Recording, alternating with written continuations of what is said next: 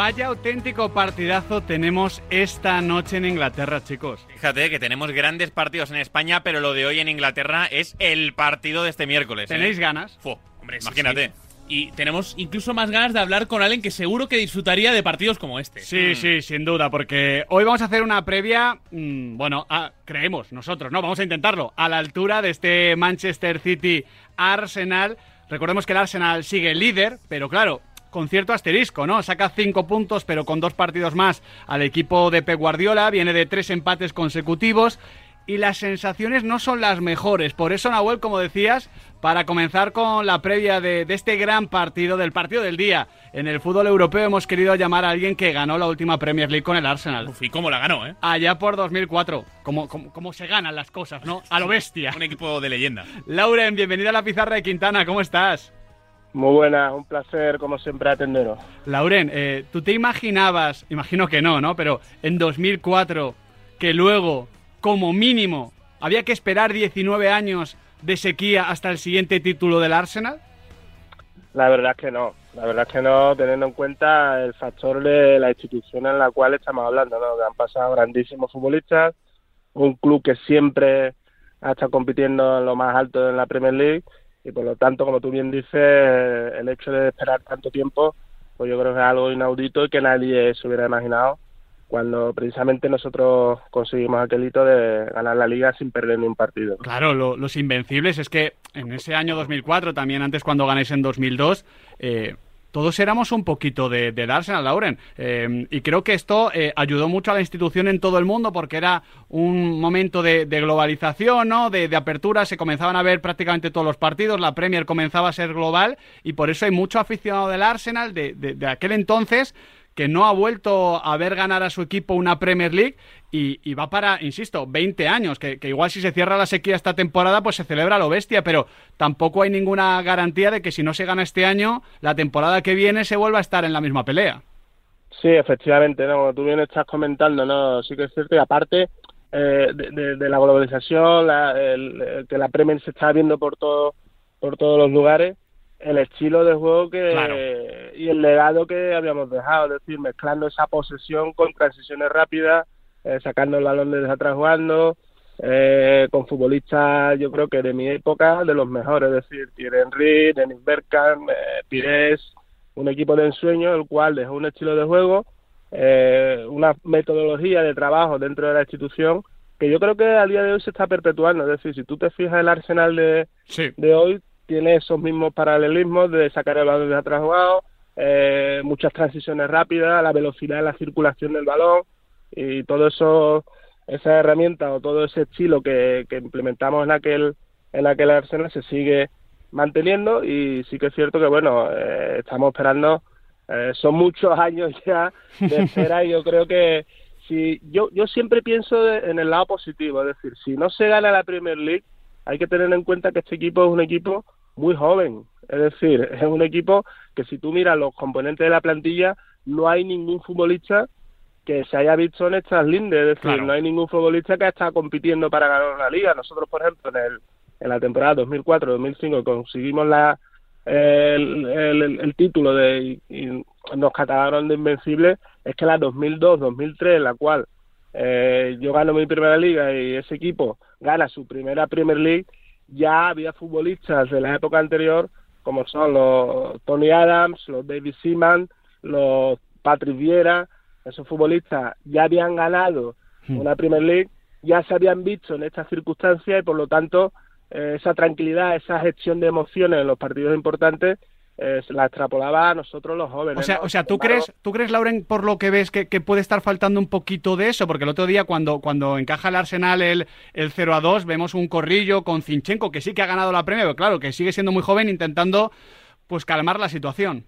Correcto, correcto. Yo creo que eh, faltan más componentes, tanto como Suchenko como eh, en nuestra época faltan más componentes de este estilo que sepan darle eh, esa gestión de emociones, ¿no? Porque muchas veces hay que saber gestionar las emociones cuando estás ahí arriba, Hmm. cuando encajas un gol, por ejemplo, vimos el partido del Liverpool, te, te- te pla- te plantas con 0-2 y el equipo no sabe gestionar esos momentos cuando hay que matar el partido. Por ejemplo, el otro día contra West Ham, eh, le metes dos goles, hace un- una primera media hora espectacular, pero sin embargo, no sabes cómo controlar. Y precisamente como tú bien has dicho, en ese partido no estaba Sivchenko, por ejemplo, el día de West Ham. Entonces, hace falta muchas veces futbolistas que sean capaces de controlar esos momentos y decir, bueno, no nos ponemos nerviosos, hemos encajado un gol, vamos a seguir para adelante, vamos a seguir eh, manteniendo la posesión del balón, vamos a intentar matar el partido en algún momento y, falta a veces, eh, entre otros, muchos otros factores, ¿no? Pero sí que es cierto que se nota eh, para la consecución de un título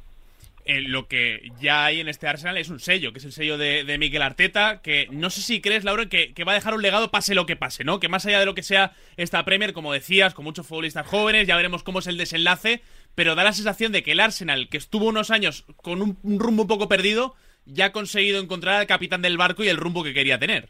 Efectivamente, yo estoy totalmente de acuerdo contigo porque independientemente de que se gane o no se gane, ya ha generado la ilusión a las nuevas generaciones de decir, bueno, tenemos un equipo que es capaz de competir a los grandes, es capaz de competir en una liga que yo creo que cada vez es más complicada porque tienes al, al Newcastle que se ha metido ahí, tienes al Liverpool, tienes al Chelsea que está titulando pero que también va a estar ahí, tienes a un, a un Manchester City que lo vimos el otro día en Copa, que no tiene a Greenlee, pero te mete a, a Marés y te hace un partidazo y te, te marca dos goles, y por lo tanto yo creo que eh, ese Arsenal está compitiendo con, en una liga muy competitiva que está dejando un sello no solo a nivel de, creer de que se puede ganar la liga, sino en cuestiones incluso tácticas, ¿no?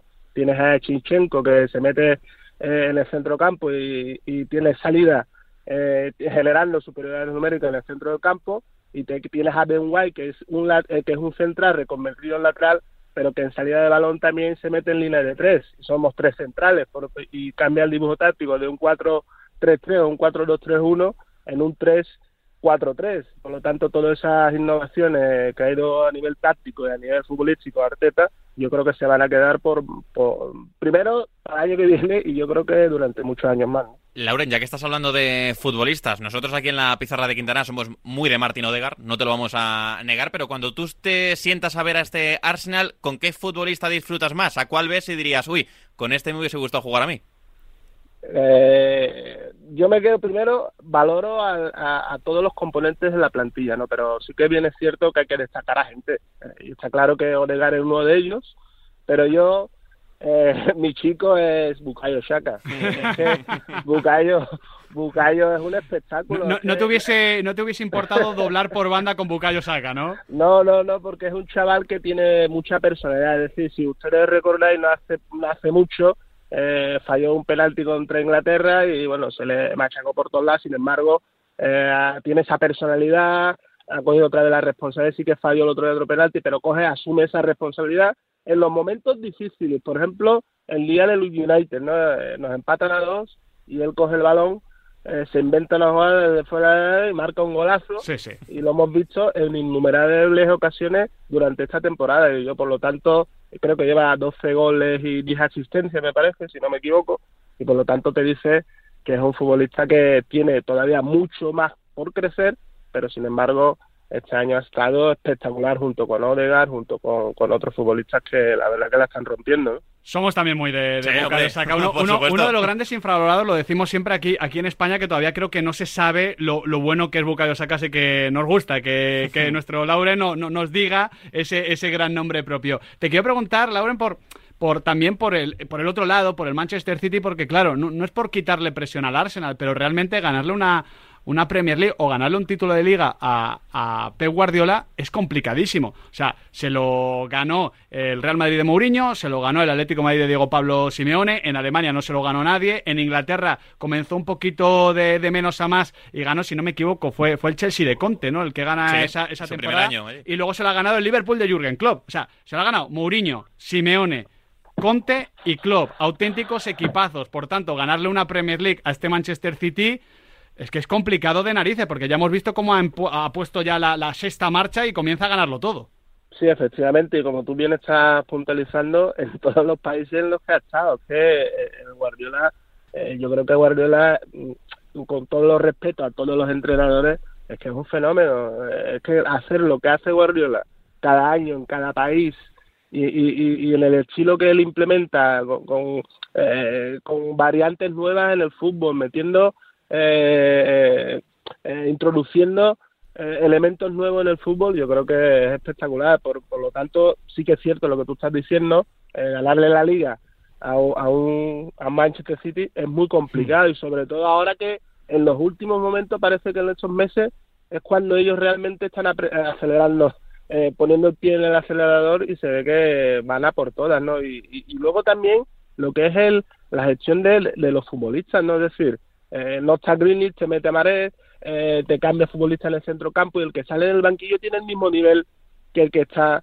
eh, en el once inicial y por lo tanto es muy, muy, muy difícil, pero yo también digo otra cosa, todavía esto no se ha acabado, estamos, estamos ya dando por sentado que es que el City va a ganar la liga. Eh, y lo estábamos diciendo, no, no digo vosotros, pero sí en Inglaterra ya, de cuando sacábamos ocho puntos, que, que viene el coco, que viene el coco, yo creo que muchas veces a nivel psicológico eso cala dentro de un vestuario tan joven y yo creo que también se está notando en, el, eh, en, el, en los últimos partidos esa presión, esa gestión de la ansiedad y, la presión, ¿no? Entonces está calando en el vestuario, pero yo creo y confío en Carteta, ha estado ahí también y sabe, sabrá motivar a los futbolistas y yo no descarto que esta noche saquemos un buen resultado ante el City, ¿no? Lo de esta noche es una prueba de madurez. Decía el otro día Arteta, después del empate contra el Southampton, que le gustaba que sus jugadores, a pesar de fallar, no se estaban escondiendo.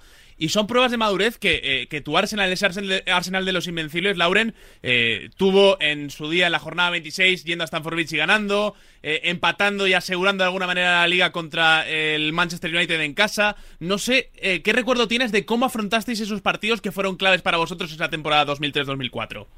Sí, la afrontamos como yo siempre digo eh, y hablo con todos los, eh, allá por donde voy, es partido a partido. Es decir, nosotros focalizamos nuestra atención en el partido siguiente, no nos pensamos ni en el, en el tres partidos que vienen, nos focalizamos toda la atención en ese partido y yendo concretamente a tu pregunta, yo te voy a contar una anécdota. Por ejemplo, la temporada, eh, la anterior de los Invencibles, los dos anteriores, la primera Premier League de nuestra generación, en el campo del United, ¿no? Ahí no la jugábamos todos, no teníamos Henry y sin embargo eh, había una cohesión de grupo y teníamos las cosas muy claras, ¿no? Yo siempre digo, cuando hay cohesión de grupo, hay buenos entrenadores y hay talento en el vestuario, al final el rendimiento eh, se incrementa y por lo tanto los futbolistas teniendo esto claro y sabiendo lo que hacer en cada momento, eh, se logran los, los títulos y, se logran los objetivos. Y en ese caso, nosotros ante el United, sin, eh, sin nuestra mayor estrella, fuimos capaces de ganarle en Stamford Bridge, en, perdón, que también ganamos otra vez en Stamford Bridge, pero en este caso en Old Trafford eh, nos, nos, proclamamos campeones de liga en su campo y por lo tanto yo creo que si tienen las cosas claras eh, se pueden lograr los objetivos, ¿no?